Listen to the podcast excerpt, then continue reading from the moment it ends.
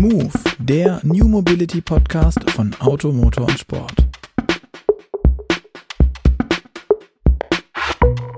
Hallo und herzlich willkommen zu Move, dem New Mobility Podcast von Auto, Motor und Sport. Mein Name ist Luca Leicht und heute mit mir hostet diesen Podcast wieder einmal unser Digitalchefredakteur Jochen Knecht. Deswegen hallo und herzlich willkommen, Jochen. Schön, dass du da bist. Hallo Luca, weißt du, wie aufgeregt ich bin? Das ist mein erster Podcast in einem Raum mit Menschen. Das ist Wahnsinn.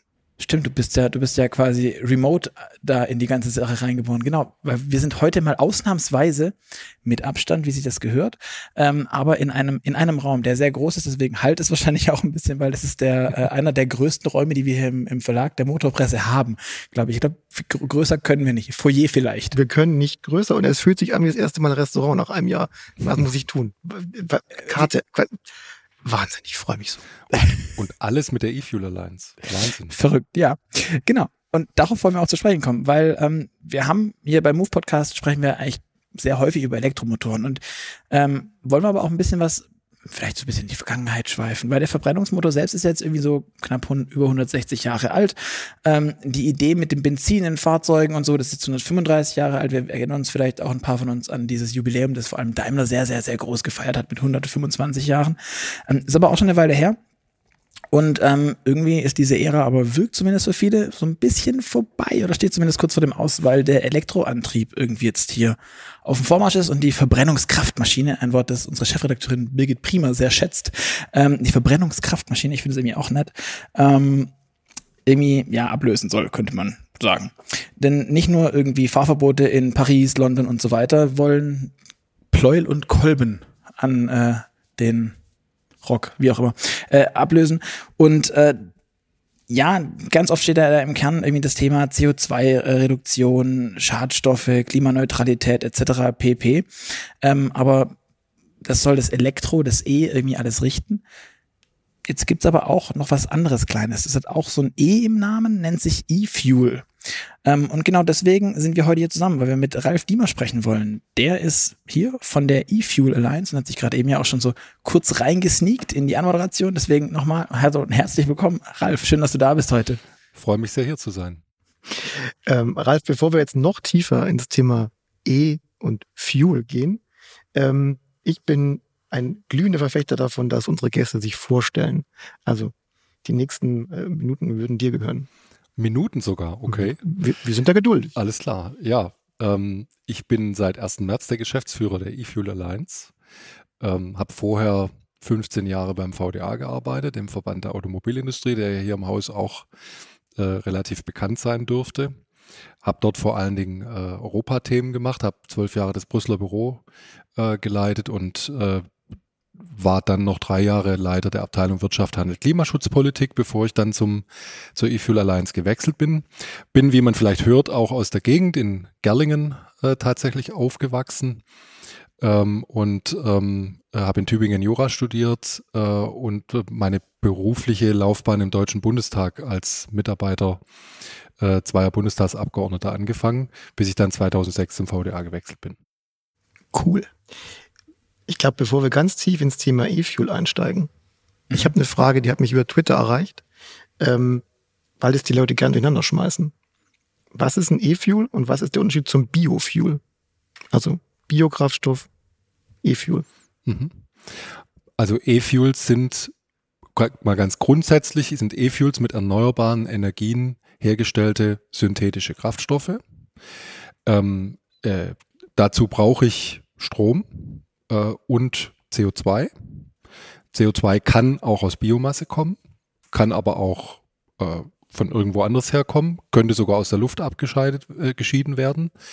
Ähm, und von daher sind E-Fuels nach unserer Definition durchaus auch Biokraftstoffe ähm, möglich. Aber Biokraftstoffe sind natürlich Kraftstoffe, die vor allen Dingen aus alle Arten von pflanzlichen Rückständen sozusagen oder aus Pflanzen selbst gewonnen werden. Der Hintergrund der Frage bei uns ist ein ganz anderer. Mhm. Weil die Leute natürlich diese, diese Horrorgeschichten noch im Kopf haben.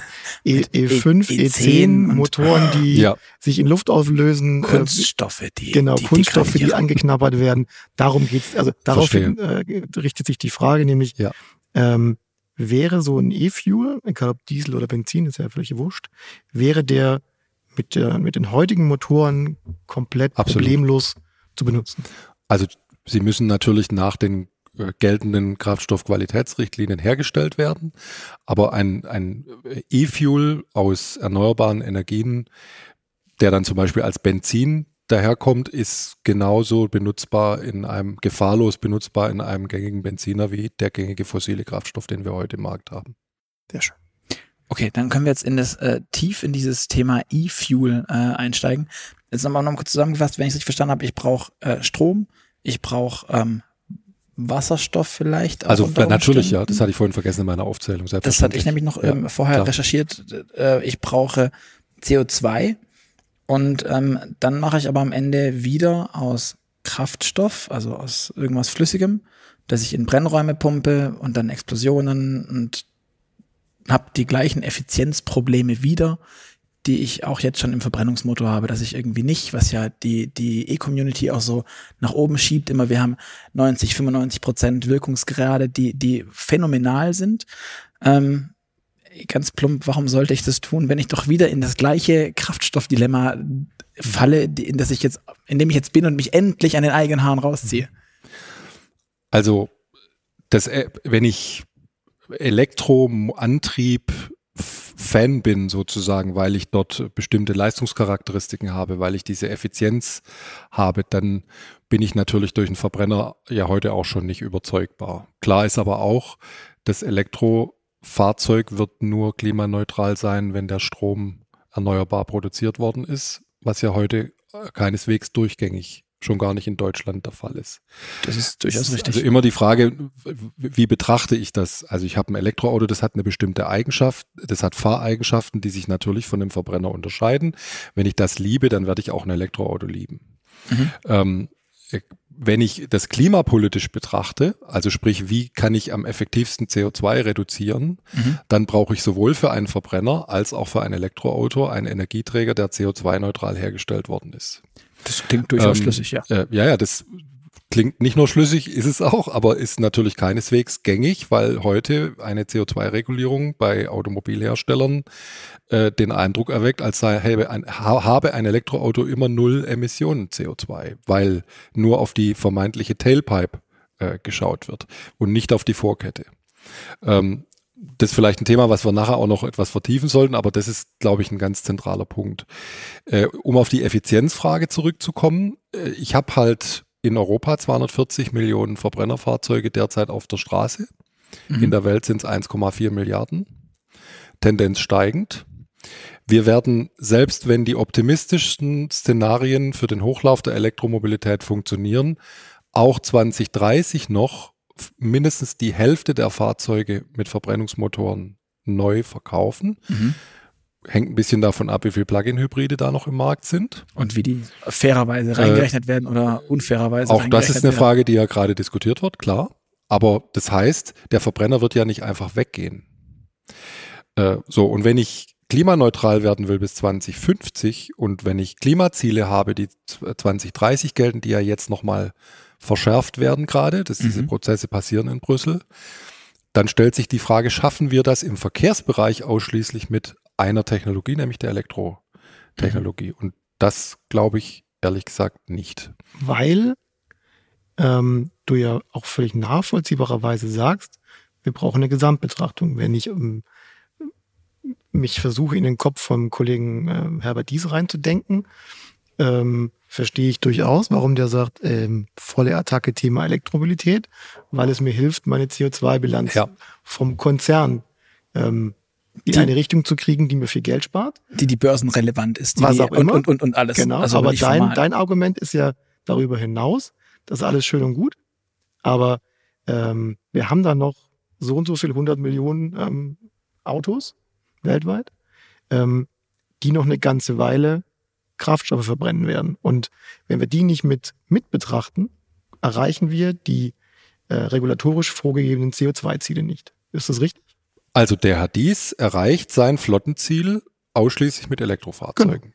Äh, der muss nur, je nachdem, wie das Ziel jetzt nochmal angepasst wird, zurzeit muss er ja im Vergleich zu, zwei, äh, zu ähm, 2005, glaube ich, muss er Mhm. minus 37,5 beziehungsweise nein, ist falsch, im Vergleich zu den 95 Gramm muss er minus 37,5 genau. in 2030 erreichen. Das wird jetzt auf wahrscheinlich 50, vielleicht auch mehr Prozent erhöht. Daraus kann Herr Dies für seine Flotte, die er in Europa verkauft, und ich betone, wir reden da nur über die Flotte, die er in Europa verkauft, ähm, kann er natürlich rechnen, wenn ich so und so viele Elektroautos verkaufe, dann schaffe ich das Ziel. Mhm. Und faktisch ist diese Regulierung derzeit eine Quote für Elektrofahrzeuge, weil Elektrofahrzeuge die einzige Technologie sind, mit denen Automobilhersteller diese Ziele erreichen können. Mhm. Ähm, alle anderen Fahrzeuge, die bis dahin noch verkauft werden mit Verbrennungsmotoren oder die schon auf der Straße sind, haben mit den derzeitigen Verhältnissen keine Chance zu dekarbonisieren oder, sage ich mal, CO2-Emissionen zu reduzieren, weil sie angewiesen sind auf fossilen Kraftstoff. Das könnte sich ändern, wenn ich einen anderen Kraftstoff hätte. Äh, und deswegen äh, sind wir der Meinung, dass wir jetzt regulatorisch äh, in den nächsten zwei Jahren einige Anpassungen vornehmen sollten. Wir haben die Chance, weil im Rahmen des Green Deal alle relevanten europäischen Regulierungen erneuert werden, neu mhm. diskutiert werden. Nicht nur die CO2-Regulierung für Pkw, sondern auch die Erneuerbare Energienrichtlinie oder auch die Energiesteuerrichtlinie. Und wenn wir da einige Veränderungen zugunsten von alternativen CO2-neutralen Kraftstoffen, E-Fuels erreichen würden, dann könnte auch dieser Pfad äh, beschritten werden durch einen industriellen Hochlauf der Produktion von E-Fuels äh, und könnten dann äh, auch Klimaziele im Verkehr tatsächlich erreicht werden. Und nicht nur das Flottenziel von Herrn Fies oder irgendeinem anderen Automobil. Ja, wir können jetzt da auch äh, Kelenius äh, Schrägstrich. Also genau, gilt für alle gleich. Das genau. für alle ja, ja, same, same. Alle Uhr. Ja. Jetzt hast du aber gerade schon gesagt, ähm, wenn wir einen industriellen Hochlauf schaffen, ähm, wo stehen wir gerade beim Thema E-Fuels? Also wir sind bei den E-Fuels im Moment in etwa da, wo wir in Deutschland mit erneuerbaren Energien waren, als das Erneuerbare Energiengesetz verabschiedet wurde. Welchen Zeitraum hat es umfasst, wenn ich es richtig weiß? Das EEG war äh, vor 15 Jahren mal. Genau. Ganz, Und es ist ja aber noch nicht gesagt. fertig von seiner, von seiner Nein. Reichweite. Absolut. Das heißt, also äh, zu glauben, dass wir in irgendeiner dieser Fragen schnell sein werden, im Sinne von, wir fällen heute eine Entscheidung und dann brauchen, dann gucken wir fünf Jahre und dann ist es erledigt, das ist sowieso eine Illusion. Diese Prozesse, die da jetzt im Gang gesetzt werden, sind ja enorm komplex. Die sind im Übrigen allesamt auch nicht billig, sondern sehr teuer. Schön. Äh, und die werden ihre Zeit brauchen. Die Frage ist, wie viel Zeit werden wir dafür brauchen? Ja. Und das, jetzt bin ich wieder bei den gesetzlichen Rahmenbedingungen. Das EEG hat dazu geführt, jetzt kann man sich über das Gesetz im Einzelnen streiten, aber Fakt ist, das EEG hat dazu geführt, dass wir in Deutschland gewaltige Anstrengungen unternommen haben, erneuerbare Energieproduktion zu installieren. Ob das jetzt Solar ist oder Wind, äh, da haben wir, das ist ja auch unstreitig, wirklich gewaltige Fortschritte gemacht. Äh, und nur so wird's gehen. Und genau dieselbe Entwicklung könnten wir auch bei E-Fuels sehen, wenn wir gesetzliche Rahmenbedingungen so gestalten würden, dass Investoren tatsächlich auch ein Interesse bekommen, einen Anreiz bekommen, in diese Produktion zu investieren. Wir haben jetzt mehrmals über zeitliche Rahmen gesprochen. Ja. Von welchen zeitlichen Rahmen sprechen wir denn? Du sagst nicht fünf Jahre. Ähm, Na, du, du, hast vorhin was von 2030 fallen lassen. Ja. Sind wir bei 2030? Sind wir bei 2045, 2050? Was ist angestrebte Ziel? Also, ist, dass wir komplett, ja. also es gibt kein angestrebtes Ziel, dass ich sage, in 2040 ist es erledigt. Also klar ist, technologisch sind wir heute schon so weit, dass wir diese Produktion hochziehen könnten. Im also, großindustriellen Maßstab. Im großindustriellen Maßstab. Äh, Siemens baut mit Porsche gerade gemeinsam eine Anlage in Patagonien. Die wird ja schon gebaut. Mhm. Die fängt 2023 an, signifikante Mengen zu produzieren und die soll bis 2026 ein Volumen von 550 Millionen Liter Kraftstoff im Jahr produzieren können. Ähm, also das ist ein ganz konkretes Beispiel. Ähm, wir haben jetzt an Ankündigungen jüngst, das haben wir vorhin im Gespräch auch gehabt, äh, in Australien eine 150 Gigawatt Anlage. Ähm, die soll bis 2030 fertig sein. Das heißt nicht, dass sie erst in 2030 produziert, sondern dass sie in der Endstufe äh, produziert. Mhm. 150 äh, Gigawatt ist ein Fünftel des, der deutschen Stromproduktion, der gesamten deutschen Stromproduktion roundabout. Äh, wenn diese Anlage ausschließlich E-Fuels für den Straßenverkehr produzieren würde, was sie aller Wahrscheinlichkeit nicht tut, aber wenn sie das täte, könnte man damit den derzeitigen Spritverbrauch eines Jahres in Deutschland decken. Also nur, nur damit man sich die Dimensionen mal klar macht. Mhm. Ähm, das ist natürlich ein gewaltiges Investment. Also da reden wir dann durchaus von zweistelligen Milliardenbeträgen. Okay. Ähm, äh, weil natürlich dort eine riesige erneuerbare Energienanlage, also Windkraft vor allen Dingen wollen die machen, äh, äh, äh erstmal erstellt werden muss. Sowas macht man idealerweise stufenweise. Also da wird man nicht die Anlage hinstellen und zwei Jahre später läuft die voll. Aber warum ich das erzähle, da gibt's jetzt noch, könnte ich jetzt noch einige andere Beispiele äh, da gerne äh, noch anfügen. Es wird global betrachtet äh, in den nächsten zehn Jahren äh, wirklich signifikante industrielle Anlagen geben, die dann ja nicht nur äh, E-Fuels produzieren können für den Straßenverkehr, sondern die können Ammoniak für äh, die Chemieindustrie produzieren, die können Wasserstoff produzieren, die dann vielleicht in der Stahlwirtschaft gebraucht wird. Es gibt ja viele Anwendungsfelder, die werden auch Kerosin oder die Möglichkeit schaffen, dass Kerosin produziert wird, äh, mhm. werden kann auf Basis äh, von ähm, sozusagen erneuerbaren Energien. Ähm, so, und da müssen wir hinkommen. Also, weil wir brauchen das ja nicht nur im Straßenverkehr, sondern wir brauchen es ja in ganz vielen anderen Anwendungsfeldern auch vielleicht sogar da noch dringender. Äh, und äh, jetzt ist die spannende Frage, haben wir in Europa Anreize, damit diese Investitionen getätigt werden? Stand heute nein, viel zu wenig. Äh, und deswegen müssen wir ein paar Gesetze ganz signifikant ändern. Du sagst ja ganz, ganz ähm, konkret, äh, ohne die Investitionen aus dem Verkehr, aus dem, aus dem Straßenverkehr, mhm. kriegen wir das Thema E-Fuels gar nicht oder nur ganz schwer ins Fliegen in, in Europa. Ähm, und wir werden es brauchen für die, für die Dekarbonisierung von diversen Industriezweigen und so weiter. Ähm, und den Zusammenhang, den würde ich gerne nochmal verstehen, warum du glaubst, dass ähm, wir ohne das Thema E-Fuels im Verkehr ähm, auf mittel- bis lange, lange Sicht das Thema E-Fuels zur Dekarbonisierung von ähm, Industrie, aber auch Luftfahrt mhm. etc. Mhm. Ähm, nur sehr schwer realisieren können. Also der Hauptgrund ist, dass die Vermeidungskosten für die Tonne CO2 im Verkehrssektor, im Straßenverkehr äh, signifikant mit Abstand die höchsten sind, äh, wenn ich das mit anderen äh, äh Branchen vergleiche. Erklärst du mal das Thema Vermeidungskosten ja. mit? Also das ist der, das Geld, das ich die, in die Hand nehmen muss, um eine Tonne CO2 zu vermeiden. Ähm, Im Straßenverkehr, da ist der derzeitige Maßstab die Elektrifizierung.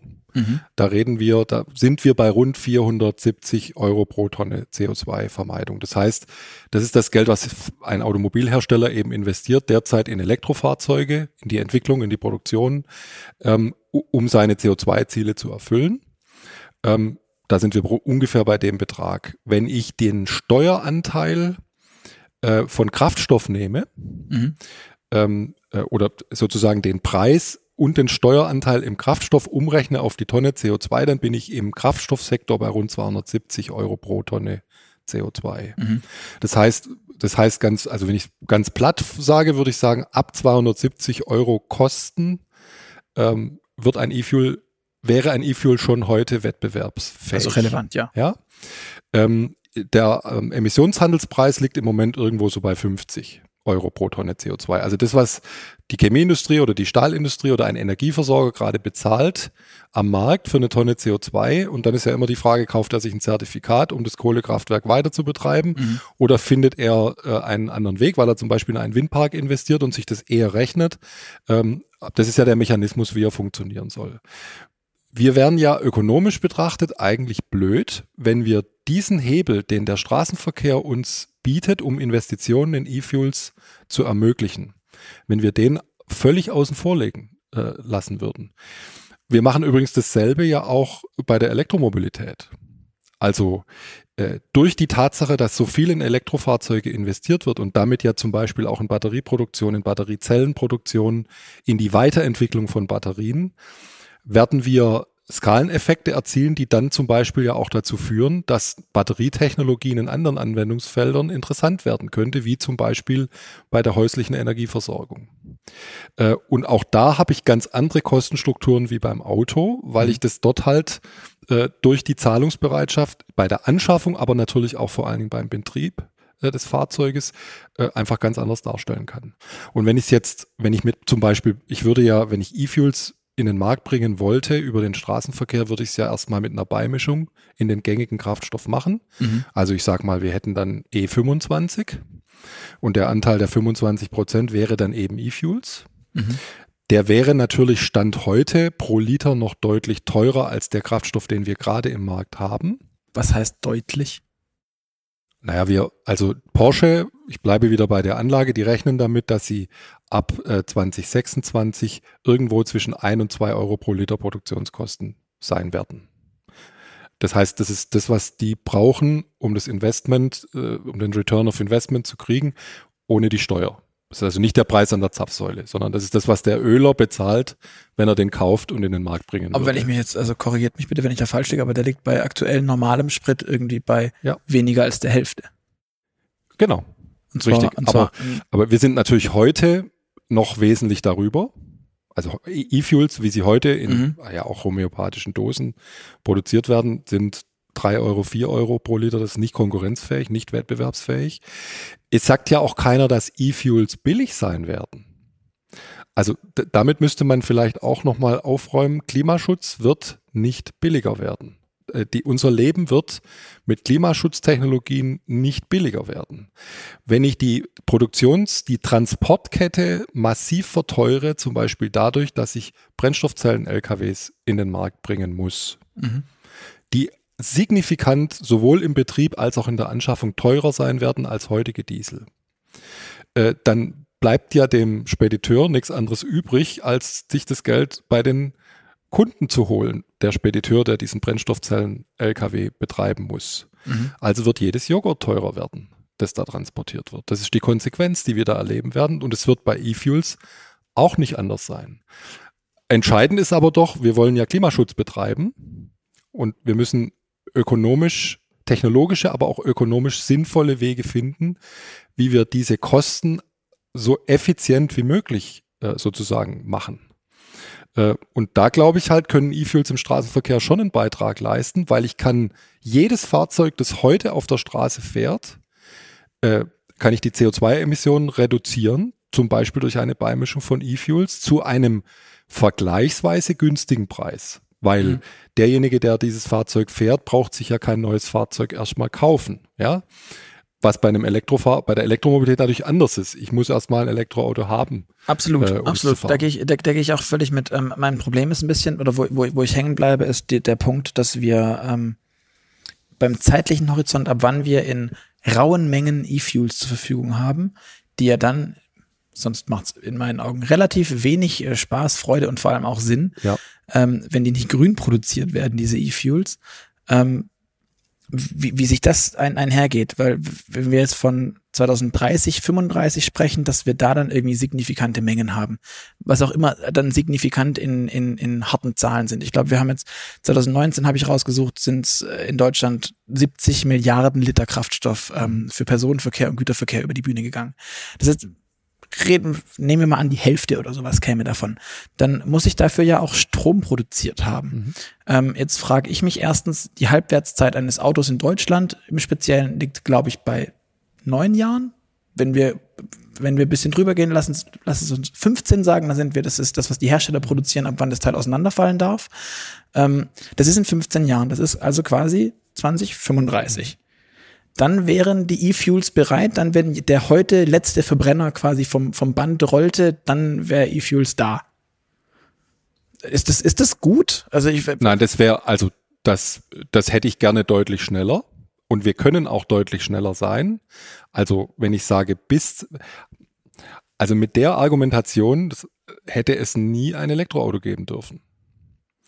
Äh, wenn, wenn vor, vor, vor zehn Jahren, zwölf Jahren, als diese Entwicklung anfing, dass wir abgesehen haben, die CO2-Regulierungen werden so scharf, dass wir uns über Alternativen äh, Gedanken machen müssen zu den Verbrennungsfahrzeugen. Mhm. Und zwar nicht nur im Sinne von Prototypen, sondern im Sinne von Massenproduktion als diese Regulierung dann, ich war ja da immer dabei, 2018 ist es dann nochmal verschärft worden, da kamen dann die 37,5 Prozent. Alle Beteiligten wussten, das geht nur mit Elektroautos. Ich habe da keine einzige Debatte über die Frage geführt, wo sollen eigentlich die Batteriezellen herkommen. Also wenn ich, wenn ich mit dem Argument gekommen wäre und gesagt hätte, ja, Moment mal, die Batteriezellen dafür sind ja gar nicht da, wie sollen das gehen? Das ist einfach beschlossen worden. Da sind Gesetze gemacht worden, da sind die Automobilhersteller dazu verdonnert worden.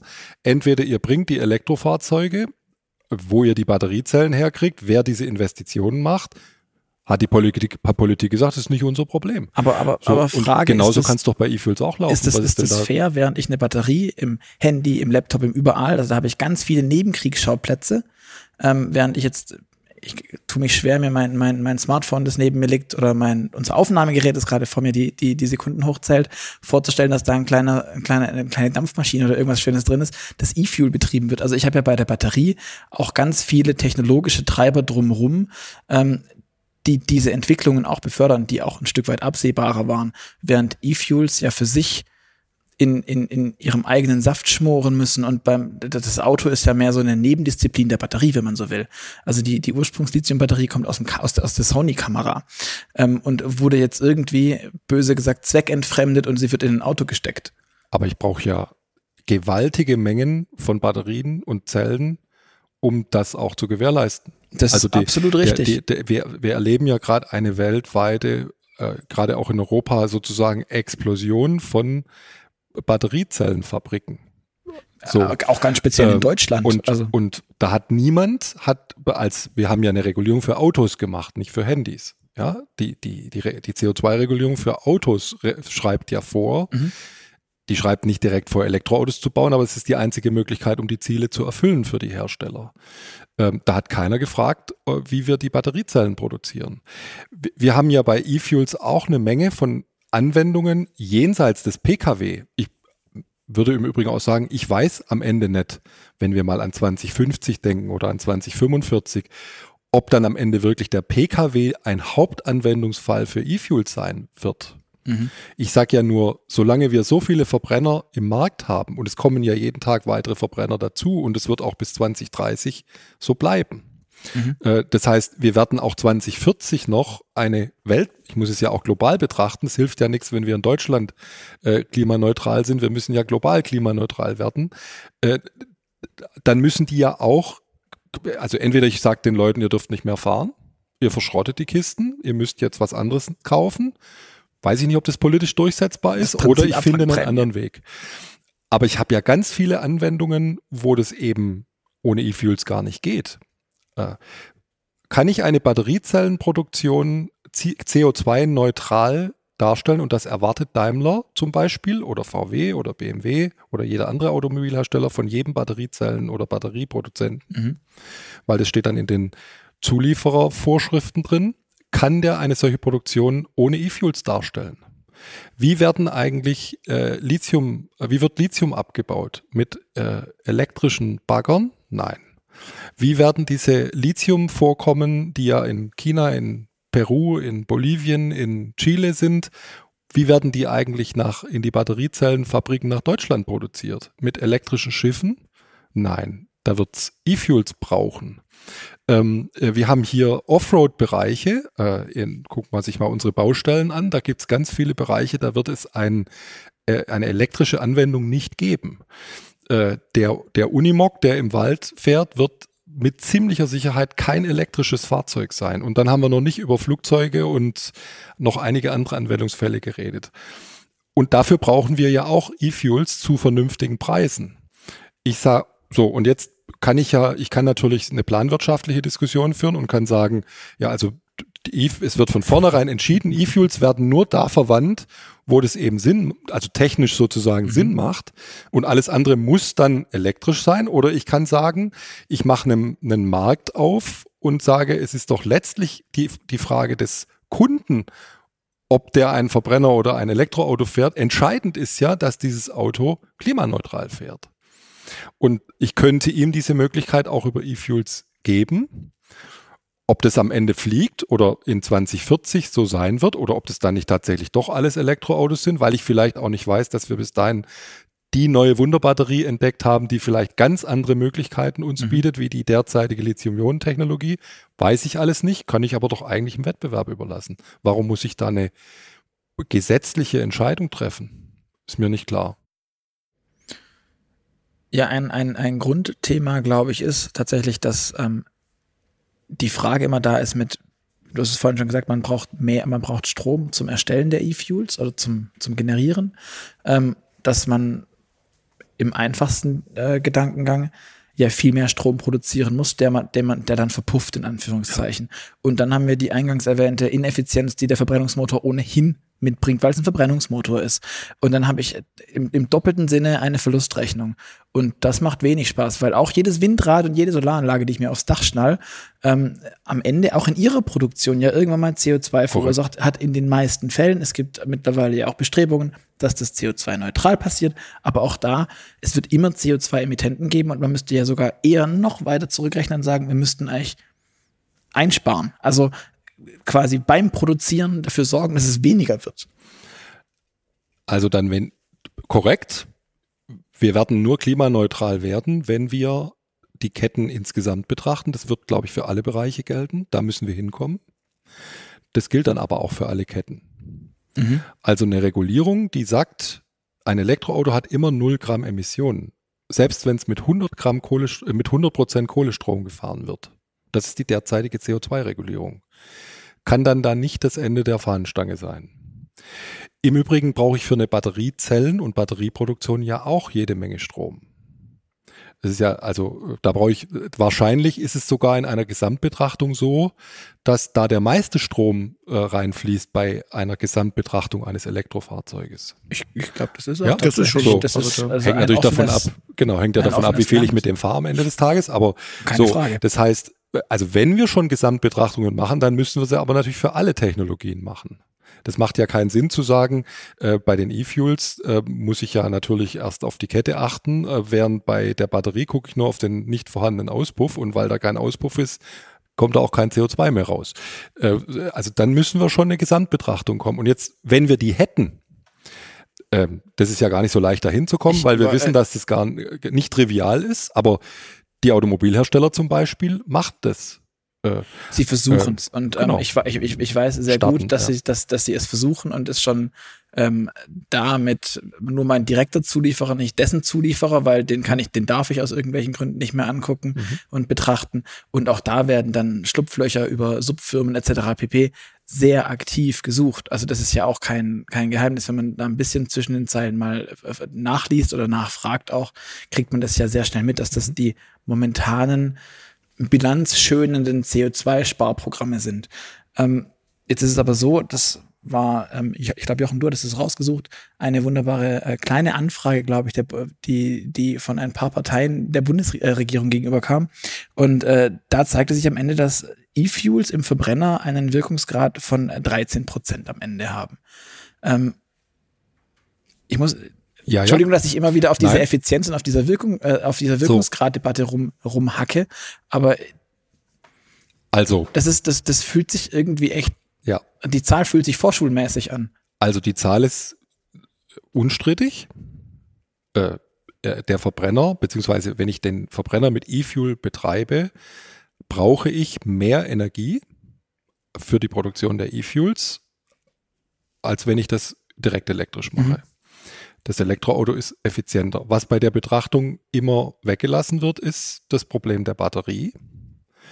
Mir nützt halt ein super effizientes Elektroauto nichts, wenn ich da eine Batterie drin habe, die nur für 200 oder 250 Kilometer Strom äh, speichern kann.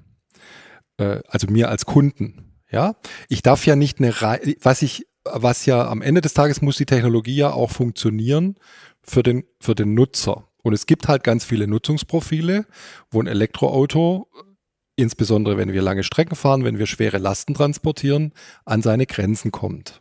Und da nützt mir die reine Effizienzbetrachtung gar nichts. Entscheidend ist aber ja die Frage, und das muss man, glaube ich, schon auch berücksichtigen in der Gesamtbetrachtung. Wo kommen die E-Fuels her? Also ich glaube, dass es äh, ganz sicher nicht so sein wird, dass wir Wasserstoff, den wir in Europa oder in Deutschland brauchen und damit auch alle Folgeprodukte, die damit dranhängen, ausschließlich in Deutschland oder Europa produzieren werden, sondern im Gegenteil, äh, das wird an Stellen produziert, wo die Gegebenheiten so viel besser sind, äh, um mit erneuerbaren Energien zu produzieren, als in weiten Teilen zumindest mal Nordeuropas. Das heißt, also warum geht Porsche mit Siemens nach Patagonien? Da gibt's äh, äh, Wind, der praktisch immer weht und dazu führt, dass ein Windkraft, das dort aufgestellt ist, etwa viermal mehr Strom produziert als dasselbe Windrad in Norddeutschland. Mhm. Ähm, dieser Strom wird ja nicht aus dem chilenischen Netz genommen, sondern dieser Strom wird zusätzlich produziert. Alles, was die dort produzieren, wird mit Strom hergestellt, der zusätzlich von denen selbst produziert wird. Und nur so kann es am Ende auch funktionieren. Deutschland ist immer Energieimporteur gewesen. Wir haben heute 80 Prozent unseres Energiebedarfs äh, decken wir aus Importen. Das ist heute vor allen Dingen Gas und Öl. Teilweise ist es auch Kohle. Das wollen wir natürlich ändern, weil wir dekarbonisieren wollen. Wir wollen CO2-neutral werden. Aber zu glauben, dass wir sozusagen auf dem Weg dann auch noch energieautark werden und nur dann ist das Effizienzargument aus meiner Sicht relevant. Also wenn ich quasi nur eine nationale Stromproduktion nehme, dann, dann werden erneuerbare Energien ein dramatisches Mangelprodukt sein, weil wir in Europa und insbesondere in Deutschland niemals so viel erneuerbare Energien produzieren können, wie wir brauchen. Übrigens vielleicht ja auch gar nicht für Elektroautos. Die Energie brauchen wir ja auch zusätzlich. Auch wenn sie im Elektromotor vielleicht effizienter verwandt wird als in einer äh, E-Fuels-Produktion. Aber das ist doch in der Argumentation genau das. Ähm, wir brauchen künftig sehr viel mehr grün erzeugte Energie, mhm. die wir Stand heute und wahrscheinlich auch äh, künftig nicht in Deutschland oder im umliegenden europäischen Ausland vollumfänglich erstellen können. Deshalb brauchen wir, woher der auch immer kommt, ähm, brauchen wir sehr viel mehr dieser Energie, die wir aber vor allem brauchen, um Industrie zu dekarbonisieren. Ähm, es gibt dieses geflügelte Wort von äh, E-Fuels sind ähm, der Champagner der Mobilitätswende. Ja. Ähm, also ich glaube, Wasserstoff, sagt er ja. Der Wasserstoff, genau. Ja. Wobei Wasserstoff setze ich mal fast gleich mit E-Fuels, weil ohne ja. geht's nicht. Ähm, ich glaube, dass die, dass die Diskussionen von hier Elektroautobubble, dort E-Fuel Alliance, die ist an ganz vielen Stellen deckungsgleich. Beide Seiten gehen davon aus, wir brauchen unfassbar viel mehr grüne Energie. Das heißt, wir müssen wegkommen von diesem 50 Prozent Anteil erneuerbare Energien im, im, im Strommix, sondern wir müssen hin zu Richtung 100 Prozent. Da sind wir uns, glaube ich, da sind sich die, die Pole einig. Mhm. Ähm, die Pole sind sich auch einig, wenn wir, darum, wenn, wenn wir sagen, es gibt Teile einer Industrie oder von Industrien und der Mobilität, die können gar nicht elektrisch. Ne, Fliegen ist elektrisch geht schwer. als Drohne, ganz kurz über kurze Strecken, aber Passagierflugzeuge, Transport und so weiter, Schifffahrt. Ähm, Stahlindustrie, produzierendes Gewerbe und so weiter und so fort. Da sind ganz viele Teile, die werden nicht ohne Wasserstoff und wahrscheinlich dann im, im, in einer in einer in einer bestimmten Phase auch nicht ohne E-Fuels funktionieren, weil ich habe noch sehr wenig elektrische ähm, Schwerlast, Bagger und so weiter und so fort. Also ich glaube, da ist da ist ganz viel Einigkeit. Der große Streitpunkt ist das Thema Verkehr. Und zwar Personen-Individualverkehr. Mhm. Ob da die E-Fuels vielleicht sogar auch zu spät kommen, weil der Luca hatte vorher das Thema Hochlauf. Ne? Wir reden 2028, 2030. Wenn wir mal fortschreiben, wie viele E-Autos bis dahin auf der Straße sind, dann wird der, der Anteil an Verbrennern natürlich immer weniger, plus der Bestand, aber auch der wird kleiner. Ähm, und ich glaube, das ist, das ist die Diskussion, warum so viel äh, Energieaufwand ähm, investieren in das Thema E-Fuels, wenn es doch eh verschwindet zumindest hier in, in, in Deutschland. Wenn wir jetzt natürlich, wenn wir sagen, wir subventionieren den Drittmarkt der Gebrauchtautos in Afrika oder den Zweitmarkt in, in Osteuropa aktuell, die momentan ja günstig dank Fahrverbot unsere Diesel kaufen können, ähm, dann ist das eine, eine nette Sache. Aber die Frage ist, macht das, ist das, ist das irgendwie gehaltvoll so? Also. Dass dann die Karren mhm. irgendwo in Afrika am Straßenrand stehen, wenn sie wirklich gar nicht mehr funktionieren. Also das wird, das, wie du völlig zu Recht sagst, das passiert ja schon. Das ist übrigens ein großes Problem auch in der europäischen Diskussion gewesen bei der letzten CO2-Regulierungsdebatte, weil die Polen und die Ungarn und die Tschechen und die Rumänen natürlich kamen und sagten, das ist ja eine tolle Klimapolitik, also wir machen jetzt eine Elektroautoquote faktisch. Aber da bei uns kaum Leute leben, die sich die Fahrzeuge leisten können und wir auch als Staaten gar nicht das Geld haben, so viele Milliarden in Infrastruktur zu stecken, und weil wir übrigens nebenbei bemerkt auch sehr stark von Kohlestrom abhängen, äh, läuft es dann so, dass die tollen, sauberen Elektroautos alle im Westen rumfahren und wir kriegen dann eure äh, Gebrauchtwagen, die haben dann immerhin Euro 6, ja. Aber, ähm, aber das kann es ja auch nicht sein. Also äh, die Frage ist durchaus virulent. Ich gehe auch davon aus, dass die in der Debatte, die jetzt wieder kommen wird, auch wieder hochkochen wird. Hm. Die Antwort äh, war dann übrigens, dass man im Rat einen Kompromiss gefasst hat, der eine äh, in Anführungsstrichen Unterquote den Herstellern auferlegt für Elektrofahrzeuge, die sie in diesen Ländern dann tatsächlich absetzen müssen. Darüber redet kaum einer. Das ist irgendwie völlig eine, untergegangen. Eine, eine Unterquote. also ein, ein, da wurde dann festgelegt, dass in Ländern, die weniger als 60 Prozent des durchschnittlichen europäischen Bruttosozialproduktes erwirtschaften, äh, eine bestimmte besondere Anzahl von Elektroautos von den Herstellern in diesen Ländern abgesetzt werden müssen. Ich kenne die Anzahl jetzt nicht auswendig genau, müsste man im Gesetz nachgucken. Um, äh, das war dann der Kompromiss, den man sozusagen gefunden hat, dass die dann der CO2-Regelung insgesamt zugestimmt haben. Also die Diskussion wird sowieso geben. Übrigens, äh, ich glaube auch, ähm, also jetzt mal unabhängig davon, dass ja auch keiner wirklich genau weiß, wie schnell die Elektrifizierung in Europa kommt. Wir haben alle Gesetze, wir haben tolle Hochlaufkurven. Wir haben in Deutschland eine nationale Plattform, die hat einen Plan gemacht. Da steht dann drin, dass wir 50 Prozent in 2030 schaffen müssen und so weiter. Am Ende des Tages muss es ja Leute geben, die diese Fahrzeuge dann auch tatsächlich äh, in, in welcher Form auch immer erwerben und fahren. Und das ist ja die große Unbekannte in der Veranstaltung. Das wissen auch die Automobilhersteller dann am Ende so ganz genau nicht. Das heißt, es kann ja durchaus ein Szenario eintreten, dass der Hochlauf vielleicht ganz ordentlich läuft, aber eben nicht so, wie die Gesetze das vorsehen, sondern dass wir dann 2030 nicht bei 55 oder 60 Prozent Marktanteil sind, sondern vielleicht nur in Anführungsstrichen 90. bei 45. Ja.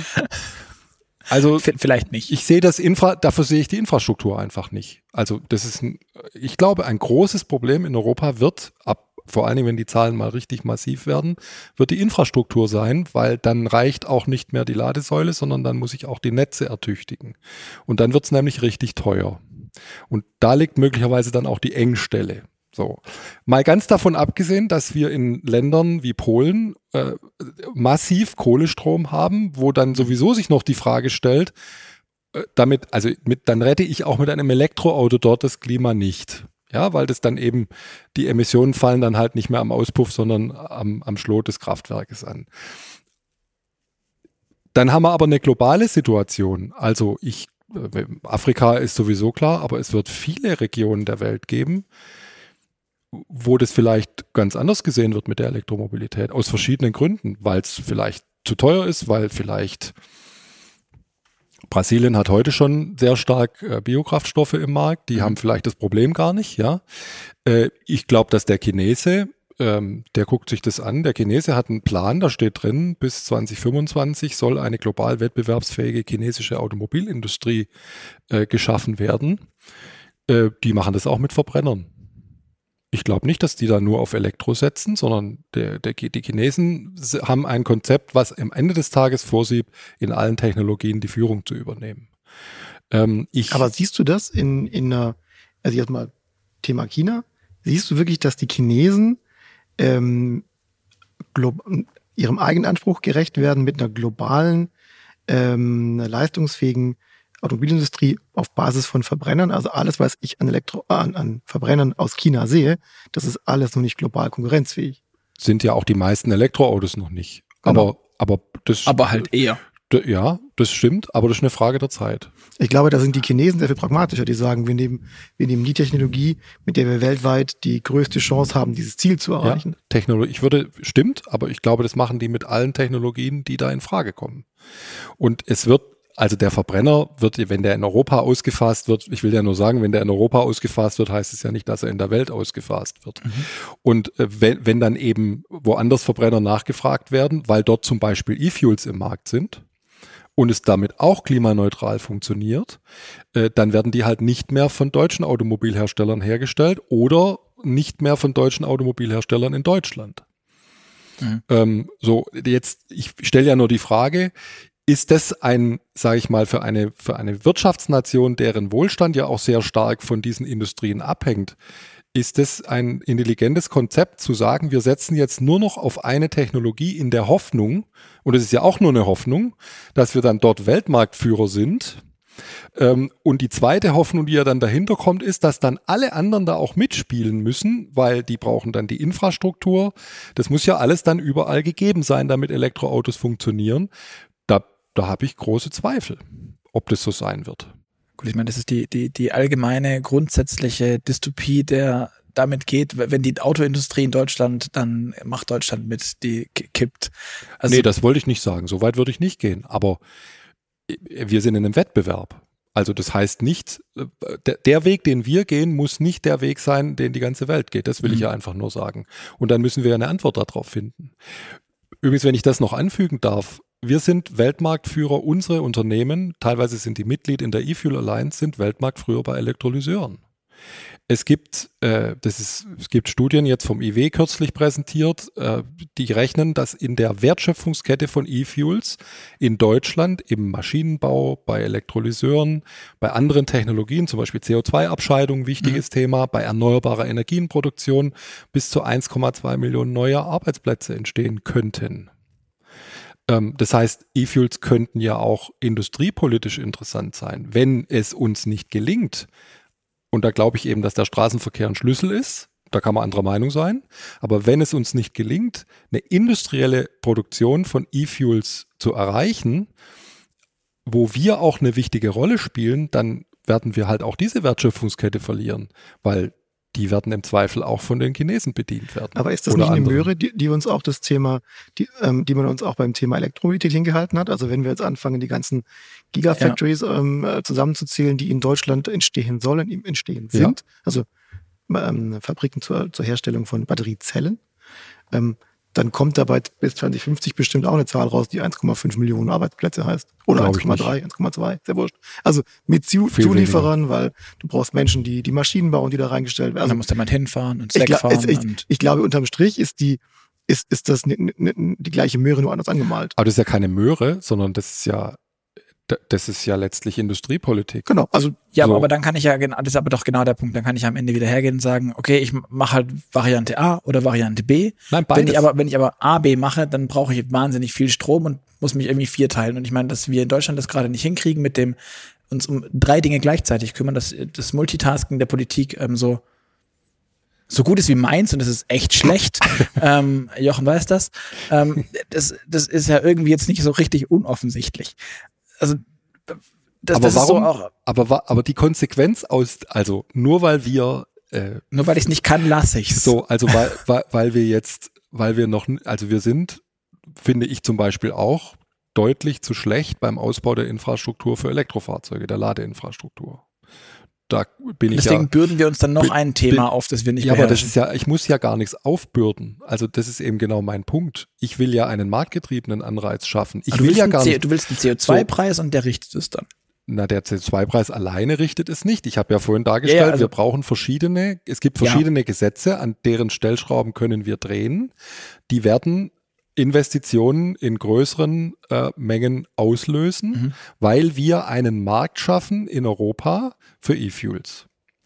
Ähm, das haben wir mit dem EEG gemacht, allerdings aus meiner Sicht in Deutschland nicht so klug, weil wir es viel zu stark subventionieren. Also wir haben es viel zu wenig mit Regulierungsanreizen und viel zu stark mit finanziellen Anreizen gemacht. Und übrigens denselben Fehler machen wir aus meiner Sicht gerade bei der Elektromobilität auch. Aber immerhin haben wir bei der Elektromobilität es geschafft, durch die CO2-Regulierung einen Zwang auszulösen, dass in diese Technologie massiv investiert wurde. Mhm. Ähm, und ich verstehe nicht, warum, warum wir das nicht auch in anderen Bereichen können sollten, weil wir sie ja auch brauchen. Das haben wir ja nur gemeinsam festgestellt, dass wir Wasserstoff und E-Fuels brauchen werden. Und zwar egal, ob wir es in Autos benutzen oder nicht. Ähm, und dann ist ja die Frage, die Investitionen müssen ja nicht vom deutschen Steuerzahler getätigt werden oder ausschließlich von deutschen Unternehmen, sondern das ist natürlich ein globales Thema. Mhm. Ähm, und jeder, der glaubt, dass die Energiewende eine nationale Frage ist, ist schief gewickelt. Das kann man übrigens sehr gut an der deutschen Energiewende besichtigen. Das ist ja? durchaus unstrittig. Ich glaube, dass, dass ähm, ein Großteil der Angst oder die Vorbehalte, mhm. die ähm, da sind gegen das Thema E-Fuels und eine Förderung der E-Fuels ist, ähm, dass man gesehen hat, dass in den letzten 10, 20, 30, 40 Jahren Automobilindustrie nichts passiert ist, was weggegangen ist vom Verbrennungsmotor. Das hat erst angefangen, als dieser Zwang kam, du hast es ja gesagt, mit der Förderung momentan so, dass ähm, die Antwort nur sein kann, Elektroauto.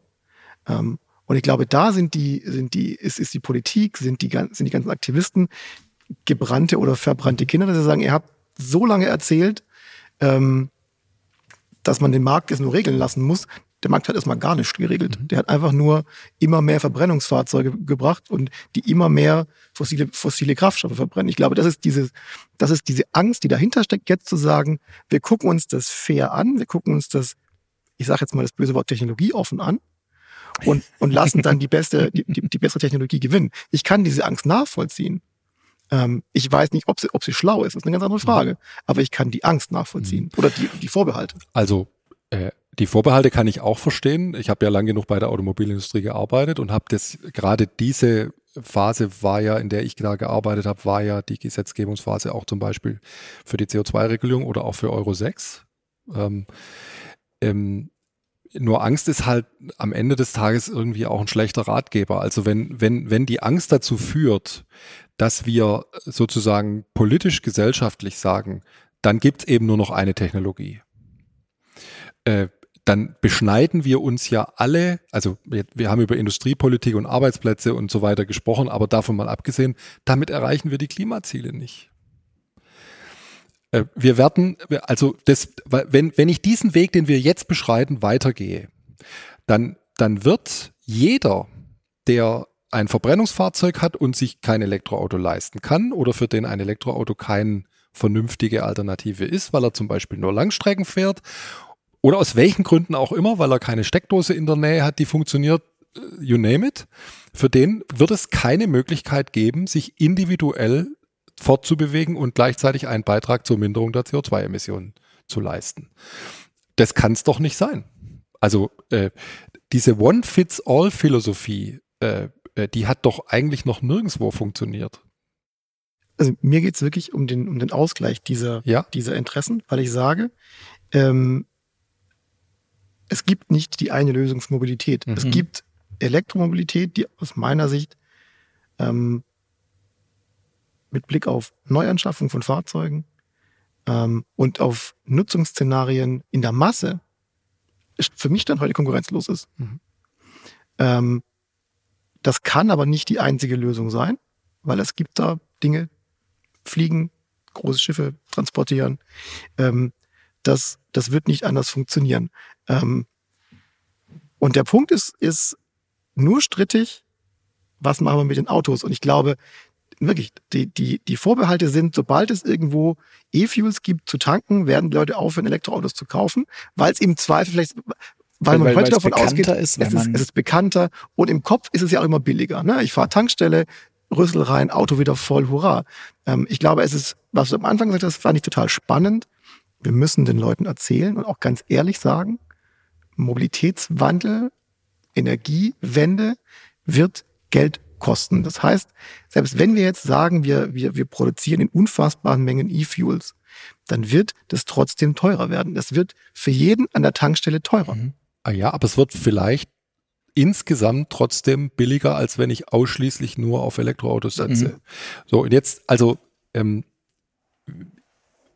ich, wie gesagt, ich habe, äh, mein, mein Punkt ist eigentlich nicht so sehr, ich möchte eigentlich keine Verteilungsdiskussion führen. Mhm. Wir, wir führen in Deutschland derzeit eine Verteilungsdiskussion über Sachen, die es noch gar nicht gibt. Äh, E-Fuels in rauen Mengen, wie du sagst, gibt's noch nicht. Ja. Da müssen wir hinkommen. Und da finde ich die Parallele zu der Elektrifizierung ja schon interessant und aussagekräftig. Weil auch, auch als wir, als die Gesetze gemacht wurden, die die Automobilhersteller dazu zwingen, Elektrofahrzeuge auf den Markt zu bringen, haben wir auch keine Verteilungsdiskussion geführt. Da hat auch keiner gefragt, wer könnte sonst noch Lithium brauchen oder wem wird das Lithium weggenommen. Äh, oder äh, wie können wir Batteriezellenproduktion darstellen. Das ist entschieden worden und es wird jetzt gemacht. So, und plötzlich funktionieren sogar in Deutschland, ich kann mich noch gut erinnern, das war auch in der Industrie, die ich damals vertreten habe, durchaus gängige Praxis.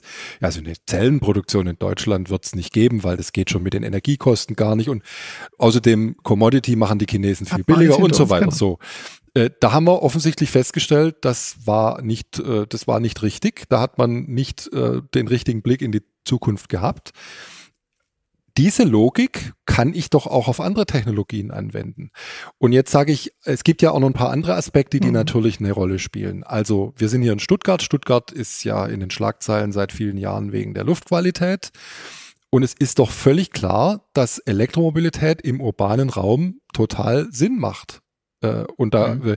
also ich wohne in Berlin in einem Altbauviertel, da gucke ich morgens immer aus dem Fenster, das ist eine Vorderhauswohnung, da stehen morgens acht bis zwölf Delivery Vans von UPS und DHL und you name it, ja. Da ist noch kein einziger elektrischer dabei im Regelfall. Dass, dass das ein Feld ist, wo Elektromobilität total Sinn macht, in, in, und zwar in jeder Hinsicht, ja. Wahrscheinlich sogar kostenmäßig, ja, äh, halt, ist für mich völlig klar. Ähm, dass das typische Zweitfahrzeug in der Stuttgarter Halbhöhenlage äh, möglicherweise man, für, für, für Ortsfremde erklären, was die Stuttgarter Halbhöhenlage ja, also das sind die Leute, die halt im Regelfall auch zwei Garagen haben. Ja. Oder vier. Äh, genau. Aber dass, dass dieses Fahrzeug, mit dem die äh, äh, ja, Mutti ihre Kinder zum Ballettunterricht fährt, ein Elektroauto sein kann, soll, muss und dass es sinnvoll ist, leuchtet mir total ein. Dass das aber dann aus meiner Sicht nicht heißt, dass alle Autos zwingend Elektroautos sein müssen, weil ich zum Beispiel jemand bin, der eigentlich nur Langstrecke fährt, wenn er Auto fährt. Also ich wohne in Berlin, da fahre ich praktisch nie Auto. Ich fahre aber auch kein Elektroauto, ich fahre Bahn oder Rad. Ja, äh, funktioniert dort wunderbar. Habe ich auch keine Hügel, ist alles flach. Ich habe relativ viele Radwege, kann man alles machen. So ist in Stuttgart vielleicht schwieriger. Ähm, dass für mich aber dann ein Elektroauto, das ich mir leisten kann, ich kann mir keine S-Klasse für 140.000 mit 760 Kilometer Reichweite nach WLTP leisten, sondern mein Fahrzeug wäre dann der ID3. Vielleicht noch nicht mal unbedingt in der größten Batterieausfertigung, aber dann muss ich halt sagen, da komme ich dann relativ schnell an meine Grenzen, die dann an der Reichweite liegen und an der Infrastruktur. Ähm, wo ich mich frage, ist es jetzt wirklich sinnvoll, dass ich ein Elektroauto habe oder sage ich dann nicht, dann habe ich gar kein Auto, dann fahre ich lieber Bahn. Ja, und wäre jetzt ja aber auch, ich meine, ja, kann man machen, ist ja in Ordnung. Also ich habe auch, also ich bin aber halt, ich fahre gerne Auto. Äh, ich habe ich, auch, ich, ich also, fahre gerne, wir, ich fahre, ich glaube, ja, ich glaube, ich fahre gerne Bahn, aber jetzt sage ich mal aus der Sicht ich, ich sage ja nur, ich, ich würde ganz gerne Diskussionen ein bisschen mehr aus Kundensicht sehen. Mhm. Wenn ich jetzt mit den E-Auto-Befürwortern aus der Automobilindustrie diskutiere, die erzählen dann ja mir auch, also wenn du mal so ein Elektroauto gefahren bist, da willst du doch gar nichts anderes mehr. Mhm. Das ist doch die in jeder Hinsicht bessere Lösung. Habe ich oft gehört, höre ich oft. Ja, da frage ich dann immer, wenn das so ist, wozu brauche ich dann eigentlich eine Regulierung? Und wieso muss ich dann eigentlich als Steuerzahler 9700 und paar zerquetschte Subventionen äh, abdrücken dafür, dass irgendeiner ein Elektroauto kauft. Wenn dem so wäre, dass es alles so absolut schon überzeugend auf der Straße ist, dann bräuchten wir doch diese ganzen Maßnahmen nicht. Ich glaube, in der Prämie werden vor allem die, die, die, der, der kleine Schwabe eines, je, der, der in jedem Deutschen lebt, äh, wird da, wird da vermutlich geweckt. Und dann, da gibt es, da gibt es für umsonst. So, ja, aber das schauen. Also die, das Thema, das Thema Elektroauto-Prämie, da bin ich ja ähm, so, so ein bisschen gallig. ähm, um diese, um diese Technologie in, zu den Leuten zu kriegen, werden wir nicht mit Regulation, nicht ohne eine Regulierung klarkommen. Mhm. So, weil das, damit kennen wir uns auch aus. So haben wir den Diesel auch mal in den Markt gedrückt. Mhm. Ähm, ohne die, die, das, die, die Bevorteilung bei, bei der Besteuerung des Diesels würden wir in Deutschland Benziner fahren. So wie Oder? die Amis und So wie die Amis und alle anderen eben auch. Also sprich, damit kennen wir uns aus und damit kennt sich auch der Kunde in Deutschland ganz gut aus. Ähm, deshalb hilft, glaube ich, diese, dieses, ähm, wenn ich da fördere, muss ich es da auch. Das hilft nichts. Ähm, und deshalb ist das Argument, wenn das so wäre, warum fahren nicht eh schon alle, also warum fördere ich das Thema mhm. Elektroauto noch, ähm, hat auch was mit Konditionierung zu tun. Richtig. So. Bin ich d'accord. Und ja. da sind wir wieder bei, bei dem Punkt, bei dem, den, den du vorhin auch gesagt hast, wir reden da von langen Zeiträumen. Ja. Ähm, ich, wir werden heute nicht den Markt anknipsen und sagen, morgen kaufen alle Elektroautos. Es werden immer noch wahnsinnig viel Verbrenner verkauft. Deshalb ist es wichtig, dass diese sauber sind, wie es geht. Mhm. Und irgendwann brauchen wir eine Lösung. Was mache ich mit, den, mit der Restnutzung dieser Fahrzeuge, damit ich da meine CO2-Ziele äh, erreiche? Korrigiere, so. äh, euer Ehren, nicht irgendwann. Die brauchen wir die Entscheidungen für diese Lösung müssen heute fallen. Genau. Und da drückt sich die Politik heute noch davor. Da bin ich auch komplett d'accord. Durch das komplette Negieren dieser, die, sich überhaupt Gedanken darüber zu machen, was mache ich denn mit diesen E-Fuels, ja. ähm, mache ich eine Flanke auf, die nicht die, sein muss. Die, die voll unnötig ist. Genau, die ist völlig unnötig. unnötig. Da, sind wir, da sind wir uns einig. Wie gesagt, mein Dissens ist nur dann an dem Punkt, ich glaube, dass wir uns viel, viel mehr Gedanken darüber machen müssen, wo kommt die Energie her? Was, also die, diese riesigen, diese riesigen Windparks, Solarparks etc. pp. Also wie schnell kriegen wir die aufgebaut? Weil die, die Energie brauche ich auch für die Elektroautos. Aber ja. Oder, oder, oder, also, oder es, es gibt dieses, was wir noch gar nicht angesprochen haben, oder es gibt dieses Speicherthema, dass wir E-Fuels brauchen, ja. um, um irgendwie hier keine Lithium Turnhallen aufbauen zu müssen. Ich habe nichts gegen die Lithium-Turnhallen. Also der, ich persönlich wir, auch nicht. Wir haben ja, wir haben auch in der E-Fuel Alliance sind auch äh, Erzeuger erneuerbarer Energien, weil die genau dieses Thema natürlich haben. Also ist es ein, ein Windpark äh, produziert halt gerne mal Strom, wenn er nicht gebraucht wird. Mhm. Oder andersrum, es wird Strom gebraucht und es weht gerade der Wind nicht. Heute ist die gängige Praxis, dann werden die halt abgestellt. Äh, das ist natürlich nicht effizient. Also äh, Audi hat es gemacht. Ähm, die haben diese E-Gas-Anlage in, mhm. in, äh, im Emsland gebaut, aus, aus, also mit dieser Philosophie zu sagen, das macht ja total Sinn, wenn ich einen Windpark habe und der Strom, der da produziert wird, gerade nicht benötigt wird, dann produziere ich eben damit E-Fuels. Ähm, und haben damit ja die Chance gehabt, äh, ihre E-Gas-Flotte äh, klimaneutral zu stellen oder zumindest da massiv CO2 äh, einzusparen. Ähm, Nochmal, ich glaube, also dass wir, dass die Grundlage von allem erneuerbare Energien sind, ist, glaube ich, klar. Ähm, ich glaube nicht, dass ein Land wie Deutschland ein Erzeugerland, äh, sozusagen ein Exporteur von erneuerbarer Energie wird. Dazu haben wir die, dafür sind die Verhältnisse, was Wind und Sonne anbetrifft, bei uns zu schlecht. Und dazu haben wir nebenbei bemerkt ja auch gar nicht den Platz. Also die Agora, ein, die Agora hat, hat, das ja mal, hat das ja mal ausgerechnet. Ja. Ähm, das ginge sogar, um den aktuellen Energiebedarf zu decken. Dann hätten wir aber jede freie Fläche voll mit genau, so. entweder Solar- oder Windenergie. Dass das nicht passieren wird, so realistisch müssen wir, müssen so. natürlich auch sein. Und dann und dann haben wir noch nicht über die zusätzliche Energie genau, gesprochen, Stand, Stand die, genau, die ja signifikant steigen wird. Äh, da gibt's ja auch unterschiedlichste Prognosen. Die Chemieindustrie hat Bedarfe angekündigt, die liegen etwa auf dem Niveau der Gesamtstromproduktion in Deutschland. 10.000 Windräder. Ähm, so, und dann ist doch vollkommen klar, das wird nur an Stellen funktionieren, wo die Verhältnisse eben besser sind. Also sprich, wo ich Wind und Sonne habe, wo ich den Platz habe. Und dann werden wir auch, das wird dann auch nicht nur Patagonien oder Australien sein, das wird zum Beispiel auch Saudi-Arabien sein. Das wird Oman sein. Das wird Nordafrika sein. Das werden dann auch Länder sein, wo da die, die Regierungen auch wieder nicht so sind, dass wir dann sagen würden, okay, mit denen wollen wir eigentlich gerne zusammenarbeiten.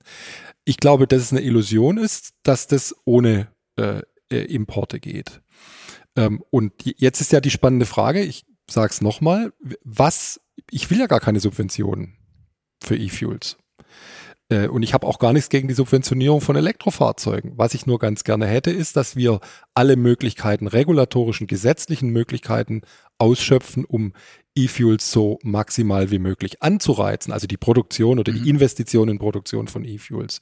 Und dazu gehört für mich eine Anrechnung in der CO2-Regulierung, weil ich glaube, dass es den Automobilherstellern einen zusätzlichen Anreiz geben kann. Damit werde ich die Elektromobilität im Übrigen auch weder verlangsamen noch verhindern ich kann es ja auch begrenzen. Ich mhm. muss ja nicht, ich muss ja nicht sagen, du kannst alles mit E-Fuels machen, sondern halt nur eine bestimmte Anzahl von Gramm in mhm. der Gesamtflottenregulierung. Aber ich habe halt auch eine, eine, eine Flexibilität, wenn der Hochlauf eben nicht so schnell geht wie gedacht, äh, sondern vielleicht schnell geht, aber nicht so schnell, wie der Gesetzgeber das vorschreibt.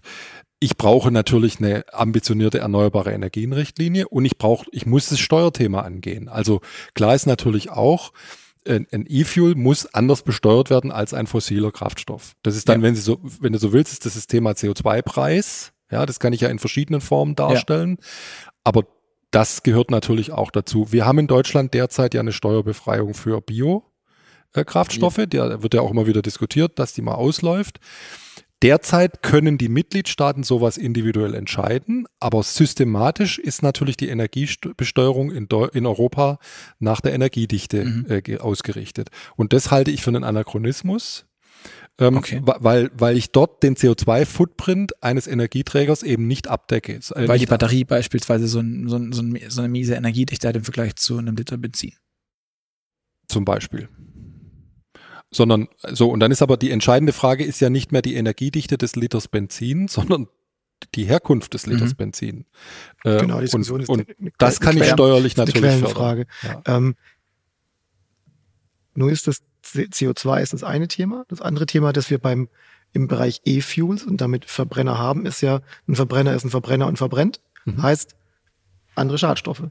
Ähm, und die Diskussion, die müssen wir halt aber eben auch führen. Ne? Mhm. Also wenn du, wir haben, du hast das selber angesprochen, wir haben das Thema Stuttgart, Feinstaub, NOx etc. pp. Ähm, es bleibt trotzdem eine Technologie, die, die etwas verbrennt und die, die einen dann im Zweifel eine hohe, eine hohe Anforderung an Abgasnachbehandlung hat, an entsprechend Aufwänden mit Katalysatoren, mit Filtern.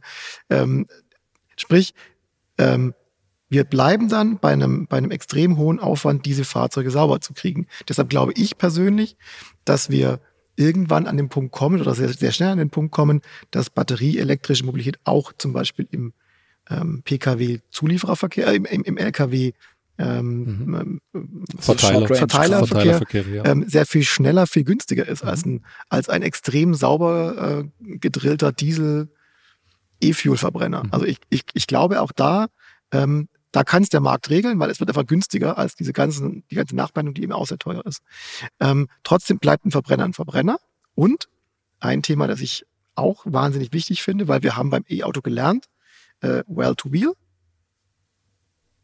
Wenn ich irgendwo Chile, Argentinien, ähm, Saudi-Arabien, Afrika mit den, mit den guten Bedingungen, wenn ich dort ähm, Wasserstoff erzeuge, und das brauche ich ja eben erstmal, brauche ich dafür Wasser. Je sauberer, desto besser. Das habe ich in diesen Ländern aber im Zweifel tendenziell sehr wenig. Dafür brauche ich vielleicht äh, Quellen, die ich besser nicht anzapfe, weil ich damit der Bevölkerung was wegnehme. Also brauche ich im Zweifel mehr Wasserentsalzung, die Stand heute zum Beispiel in Argentinien oder Chile noch zu 50 Prozent auf dem Kohlestrom kommt. Saudi-Arabien. Ich glaube, Saudi-Arabien komplett, oder? Also genau. komplett also, aus, aus Fossil. Saudi-Arabien hat sowieso eigentlich fast glaub, nur fossile genau. Energie. Ich glaube, auch, da wir, auch, auch das muss in diese Betrachtung mit rein. Ja. Und, und auch da sind wir eben beim Thema Dekarbonisierung. Mhm. Denkt ihr das mit? Also, ja klar. Ähm, also die, die Produktion, am Ende des Tages macht die Produktion von E-Fuels nur Sinn, wenn sie CO2-neutral ist. Äh, da kann ich in, in Übergangszeiten, kann man immer mal noch gucken, was ich vielleicht noch machen kann mit Gas, wenn ich eine Anlage hochziehe. Aber ich muss am Ende des Tages und je früher, desto besser. Und jede Anlage, die heute projektiert wird, basiert auf erneuerbaren Energien. Und natürlich muss ich das Wasser mitdenken. Also äh, logisch, ich kann, wenn ich in der Wüste eine E-Fuel-Anlage baue, äh, dann habe ich natürlich äh, die Frage zu beantworten, wo kommt das Wasser her? Das Wasser kann nach menschlichem Ermessen kein Trinkwasser sein, weil dafür gibt es schlicht und ergreifend zu wenig. Also werde ich mit Meerwasserentsalzung arbeiten müssen. Ähm, ich gehe, also nach meiner Kenntnis wird das in diesen Anlagen auch mitgedacht.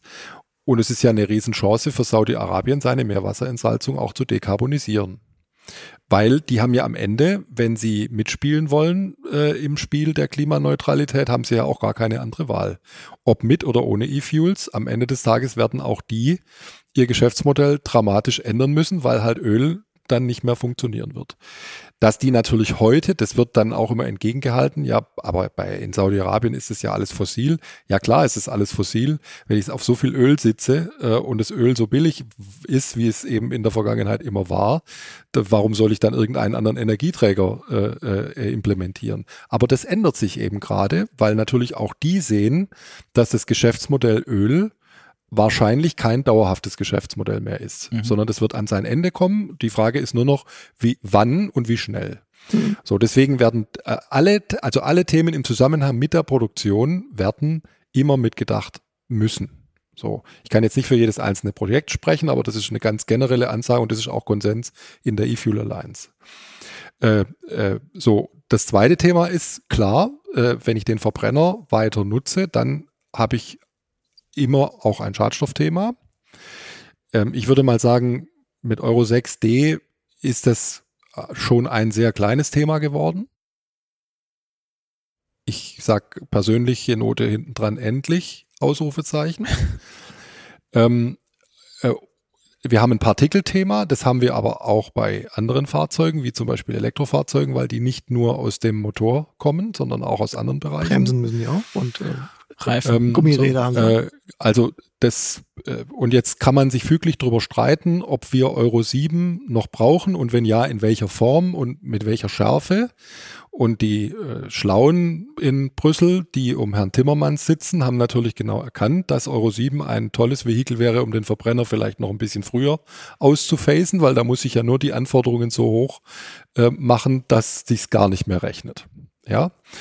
Äh, ich glaube übrigens, es wird wahrscheinlich eine Euro 7 Norm geben. Das wird eine spannende Frage sein, wie die dann konkret aussieht. Die wird endgültig dazu führen, dass für, mindestens für bestimmte Fahrzeugkategorien auch nochmal ein zusätzlicher Schub für die Elektrifizierung kommt. Also den Polo, den Lupo oder Fox oder wie der auch immer jetzt heißt oder der, der Up, sorry, der Fiesta, also Kleinfahrzeuge, äh, aber auch äh, Delivery-Fahrzeuge, wo es natürlich immer um die Kosten, Gesamtkostenrechnung geht, werden dann vielleicht, speziell wenn sie in Städten fahren, auch nochmal schneller elektrifiziert. Damit habe ich aber auch kein Problem. Also, wie gesagt, ich bin ja nicht angetreten, um die Elektromobilität zu bekämpfen. Ich glaube, das ist ganz wichtig, so, weil, ja. weil ähm, ich es, es fühlt sich nämlich immer so an, als wäre das, aber nicht so. Deshalb, deshalb sage ich ja, ich will, ich will, ich, ich will halt raus aus dieser schwarz-weiß ja, ich auch, ich auch, absolut. Weil es, weil es ähm, noch nie was gebracht hat. Ja, ich möchte nur, was ich gerne erreichen möchte, ist, dass wir am Ende ein Level Playing Field bekommen, wo auch E-Fuels eine Chance haben. Äh, und wenn am Ende des Tages die Befürworter der Elektromobilität, die Fans der Elektromobilität recht haben, dass die Elektrifizierung tatsächlich die One-Fits-All-Lösung ist, dann soll es mir recht sein. Äh, dann brauche ich irgendwann im Übrigen natürlich dafür auch keine Subventionen mehr, sondern dann läuft es am Markt von ganz alleine. So, äh, ich sehe nur, sagen wir mal, die Geschwindigkeit, die da jetzt, die Geschwindigkeiten, die da jetzt so projektiert werden, scheinen mir partiell doch aus dem Reich der Wünsche auch zu kommen und nicht immer aus dem Reich der Realität. Und ich sage es nochmal, dann stellt sich die Frage, wie erreichen wir die Klimaziele im Verkehr und auch darüber hinaus und dafür werden wir E-Fuels brauchen. Und jetzt ist der Zeitpunkt, das Level Playing Field dafür zu schaffen, dass ich dafür auch Geschäftsmodelle habe, wo ich übrigens dann, ich sage es auch nochmal, das haben wir ja schon besprochen, keine Subventionen in mhm. erster Linie brauche, wir machen das übrigens ja jetzt schon. Wir haben ja Wasserstoffstrategien, wo ja die Staaten, das macht ja nicht nur Deutschland, wirklich ordentlich Geld in die Hand nehmen. Da können wir mal sehen, wie langsam das gehen wird, wenn wir das sozusagen staatlicherseits machen. Weil die Investitionen, die wir für eine industrialisierte Produktion benötigen, sind natürlich von einer ganz anderen Kategorie. Die kann weder Deutschland noch sonst irgendein Staat sich leisten. Da müssen ganz andere ran. Aber die Saudis oder die Ölkonzerne oder auch andere Produzenten an der Stelle, die hätten ja durchaus das Geld. Die Frage ist, kriegen die einen Anreiz, dass sie das auch investieren? Mhm. Ähm, und da könnte, jetzt sage ich es zum letzten Mal, da könnte das der Straßenverkehr, das Auto mhm. tatsächlich ein großer Hebel sein. Wenn wir, wenn wir von der Industrialisierung sprechen gerade wieder, ähm, ab wann wäre das denn effizient und überhaupt umsetzbar? Weil wenn wir überlegen, das sollte ja im Idealfall aus den Spitzen der erneuerbaren Energie ähm, kommen, aus diesen nicht abgerufenen, wenn das Windrad ab, abgeschaltet werden müsste, sollte produziert werden, können so Elektrolyseure überhaupt dann auch halbwegs ja, also kostendeckend produzieren, wenn die Nein. dann, dann, also das heißt, die müssen schon 24-7 laufen, damit es sich irgendwie, ja. damit es sich irgendwie rechnet, sonst ja. beißt er irgendwie. Das ist ein weiterer Punkt, weswegen, also wir reden bei den Anlagen, die wir jetzt besprochen haben, reden wir von Großanlagen, die 24-7 auch nur für diese. Und das ist dann eben das Ding in Chile, das durchgehend angepustet wird und dann ja. wird da produziert. So, das kann, also wenn man jetzt, ich meine, gibt ja war gerade jetzt ja auch in der Presse, weil es da ein bisschen Streit gibt. Es gibt ja zum Beispiel ein ganz interessantes Projekt in Marokko, wo ja auch äh, die mhm. Bundesregierung mit beteiligt ist. Ähm, für diese Länder ist es natürlich eine große Chance, auch ihre eigene Energieversorgung äh, zu verbessern und oder zu dekarbonisieren. Ähm, aber klar ist, diese Anlagen, wenn die sich wirklich rechnen sollen, am Ende des Tages sind es Anlagen, die auch von der Größe her, die man nicht einfach hoch und runter fahren kann, wenn gerade Strom da ist. Was hast du gesagt? Ja, es gibt so Anlagen mit der, in, in der Größe von Belgien. Ein Windpark Wind, in der Größe von genau. Belgien. Finde genau. ich, find ich eine schöne, also Belgien 1, 2, 3, 4 produziert. Ja. Das ist, äh, ja, das, ist, das, klingt irgendwie nach Biblis und so, aber ähm, äh, äh, flächenmäßig eine andere Nummer. aber auch das ist ja ein aber, Argument, das immer wieder kommt. Ne? Also das ist auch ein Argument, das sich die Elektroauto-Fans ähm, anhören müssen. Dieses, diese, diese ja. Produktion diese, dieses grünen Stroms, die wird so ein bisschen. Ähm, die, ist, die fühlt sich nicht so grün an. In die der, fühlt sich überhaupt nicht grün an. Und vor allem mit Blick auf äh, Kolonialismus, den wir alle hinter uns haben, ähm, kommt da Europa, die Welt, geht in Länder, die ähm, viel Platz und wenig Menschen haben im Zweifel, aber eine, eine durch, komplizierte und schwierige Energieversorgung, stellt da riesige ähm, Anlagen zur Produktion von Energie hin und nimmt die aber wieder mit. Genau. Nee, die, also die werden, die Anlagen werden wir ja nicht hinstellen, sondern wir werden im, also idealerweise bauen wir die Anlagen, weil wir gute Anlagenbauer haben. Wir bauen, wir haben die Maschinenbauer, die die Maschinen dafür herstellen, damit die Elektrolyseure gebaut werden. Wir bauen die Elektrolyseure. Ähm, aber die, sowohl das Investment als auch die Betreiber dieser Anlagen werden im Zweifel nicht Deutsche oder das Land Deutschland sein oder Europa, sondern das werden Unternehmen sein. Aber im äh, Zweifel die haben eben, ja aber, aber nicht ihren Sitz in genau. Chile. Aber im Zweifel kein patagonischer mittelständischer genau. Maschinenbauer, sondern das wird im Zweifel ja, ein, ein, ein, Es gibt in Patagonien nicht so wahnsinnig viele genau. Maschinenbauer. Aber also natürlich, äh, also die, die, das Argument kenne ich auch. Aber also ich habe sehr, ich habe sehr viele Gespräche mit, Af mit afrikanischen Kollegen geführt, wo das ja in verschiedenen Ländern ein Thema ist, wo ein großes Interesse an solchen Anlagen besteht, weil die da schlicht und ergreifend eine Chance sehen, sich wirtschaftlich zu entwickeln, weil Energie halt im, dort im Zweifel übrigens ja auch Mangelware ist. Die haben natürlich häufig, wenn man jetzt an Länder wie Ägypten oder Marokko denkt, die haben häufig selber alleine das Geld nicht, um sowas anzuschieben. Mhm. Das heißt, die brauchen da schon auch Hilfe oder das ist eigentlich keine Hilfe, es ist eine Art von Zusammenarbeit. Aber da kann ja durchaus auch eine Chance bestehen. Und jetzt sage ich mal, Marokko oder überhaupt Nordafrika ist ja auch deswegen spannend, weil dort ist, stellt sich ja das Transportproblem nochmal anders dar, weil ich übers Mittelmeer durchaus, also unten über, über Pipelines oder Kabel, ein, ein, teilweise gibt es. Ein, ein Southlink. Also Gaspipelines gibt's ja schon. Damit ja. kann ich auch Wasserstoff transportieren. Wasserstoff zu importieren ist technisch nicht trivial, weil der sich gerne mal verflüchtigt. Ähm, deswegen könnte das noch ein zusätzlicher Anreiz sein. Und jetzt müssen wir halt auch politisch das so gestalten, dass wir jetzt nicht, äh, ich will jetzt nicht das neue Kolonialreich. Äh, Und vor allem wir drei werden rufen. dieses Thema nicht ja. lösen. Ich finde nur, dass die Diskussion, ja. ähm, dass es ein Teil der Diskussion ist, dass, dass äh, wir natürlich damit äh, uns anschicken, die, Weltord die industrielle Weltordnung weiterhin zu zementieren. Das bleibt alles, wie es ist. Muss nicht sein. Also es, ist, es wäre gut, wenn es, wenn es nicht so, wenn es nicht, nicht so bliebe, aber die Gefahr ist gut. Ja. Also es könnte ja zum Beispiel auch sein, dass wenn ich so eine Großanlage habe, also das ist das Kalkül, äh, dieses Projekt in Australien äh, wird betrieben vom, habe ich gelernt, zweitreichsten Mann Australiens. Der hat sein Geld mit Abbau von Kohle und anderen Rohstoffen in Australien verdient. Da sind die gut drin.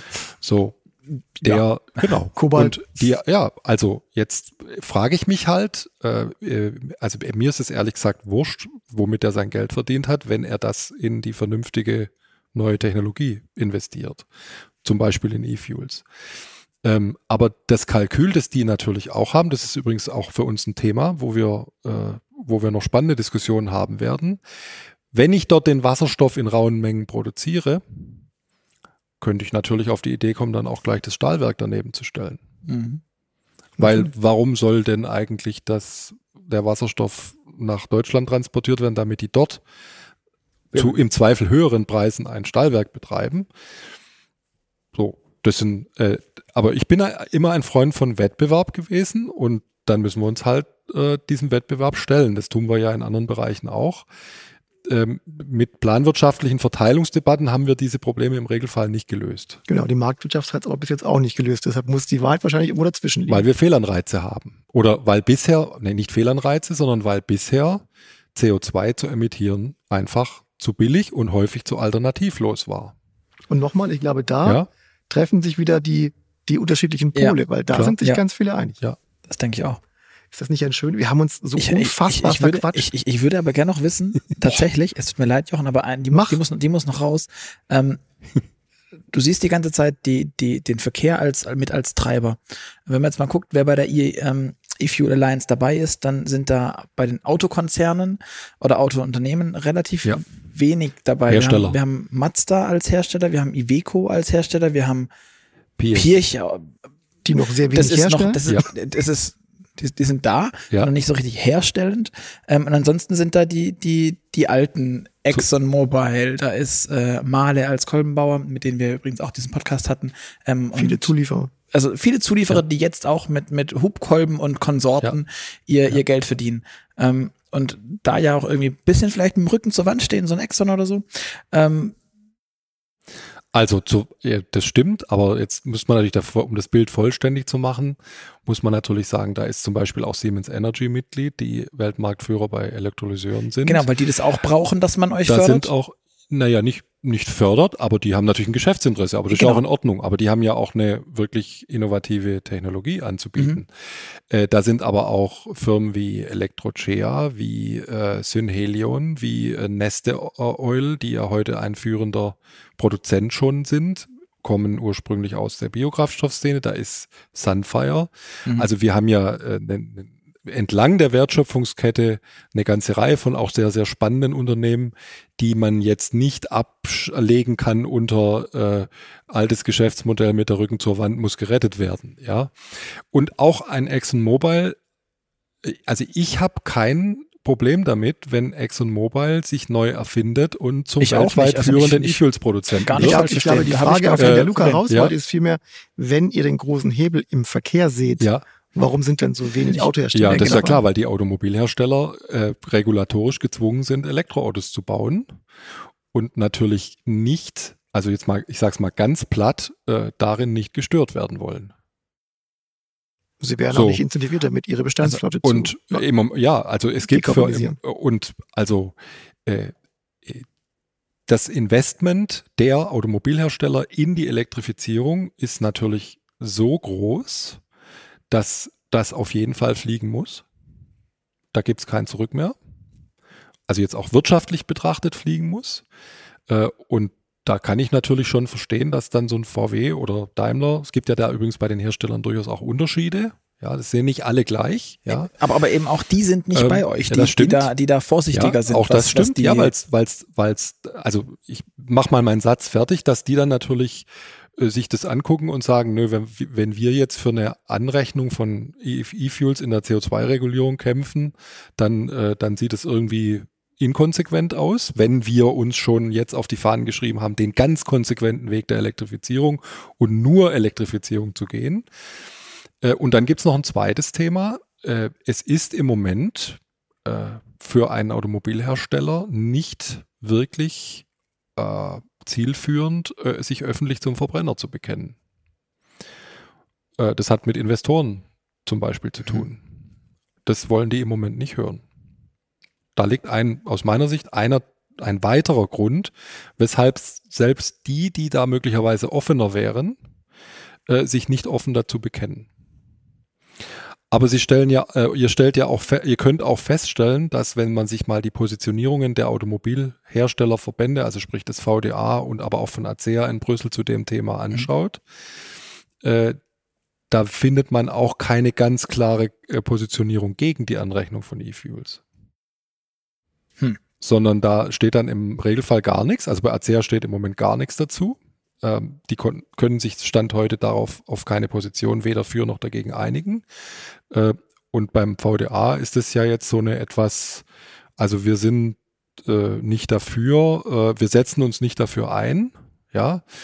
Ähm, aber so eine ganz klare, so nach dem Motto, das kommt auf gar keinen Fall in Frage, ist es auch nicht. Position. Also da gibt es schon Unterschiede. Aber äh, also ich erwarte nicht, dass sich Automobilhersteller in naher Zukunft zur E-Fuel Alliance bekennen oder gar dort Mitglied werden. Warum haben wir besprochen? Ja. Ja, danke. Da, dass ich das noch machen durfte. Du darfst alles, was du möchtest.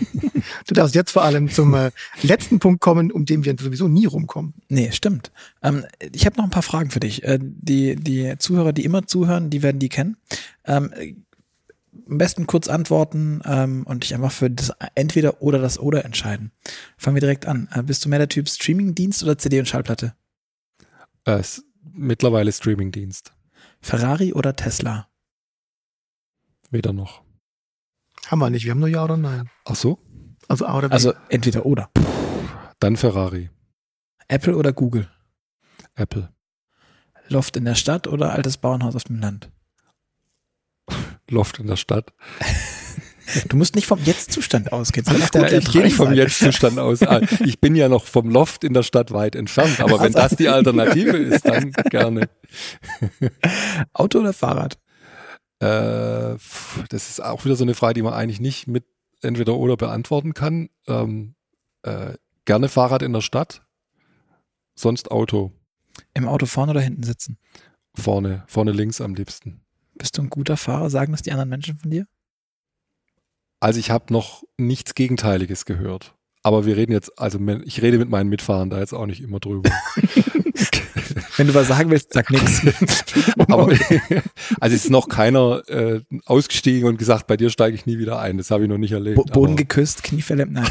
ähm, äh, Datenschutz und AGBs. Bist du mehr der Typ Aluhut oder Accept All? Accept all fürchte ich, obwohl das wahrscheinlich Du hast so Das- viele Freunde, die das genau gleich machen. Ja, es, es, Gleich es, es, es, gibt, haben. es gibt tatsächlich sehr, sehr wenig Wir Menschen, hatten die mal das ein oder zwei Professoren, die dann gesagt haben. Äh, das- äh, genau. alle anderen, komm, vergiss es. Ähm, Fliegen, Fischen oder Motorradfahren? Was äh, mehr Adrenalin oder mehr so hm, kein Adrenalin? äh, fliegen. Fliegen, Fischen. Also Achso, fliegen.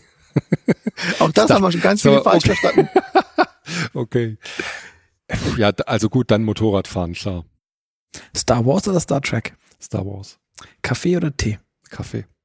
Steak oder Falafel? Steak. Und Nachteule oder Lerche? Also- Nachteule. Die, die, die, die Nachtlerche. Die Nachtlächeln. Sehr schön. Alles klar. Dann, äh, Ralf, vielen, vielen Dank und ähm, an euch da draußen auch vielen Dank fürs Zuhören. Schön, dass ihr wieder dabei wart. In zwei Wochen, äh, wieder am Freitag, kommt die nächste Folge. Und bis dahin freuen wir uns auf euer Feedback. Deswegen bewertet den Podcast gern bei iTunes, schreibt uns auch gerne eine E-Mail an podcast.move-magazin.de und sagt uns, wie es euch gefallen hat. Und ähm, zum Schluss, wie immer, wenn ihr eine Gratisausgabe der Automotor und Sport abstauben wollt, geht gern auf www.motorpresse-aktion.de slash AMS. Tragt eure Adresse ein, dann kriegt ihr Post von uns. Und äh, Jochen, vielen Dank an dich, dass du wieder dabei warst. Ähm, Sehr diesmal gerne. in live. Das war, es war wirklich schön. Wir so sollten das, gut ja, So so, es ist, es ist großartig, das nicht remote machen zu dürfen. Ähm, genau. Und nochmal vielen Dank, Ralf, für die vielen, vielen, wir sind jetzt bei fast anderthalb Stunden. Wow. Okay. Ähm, danke, für die danke. Einladung. Wunderbar. Hat Vielen mir Dank. Spaß gemacht. Dankeschön. ciao.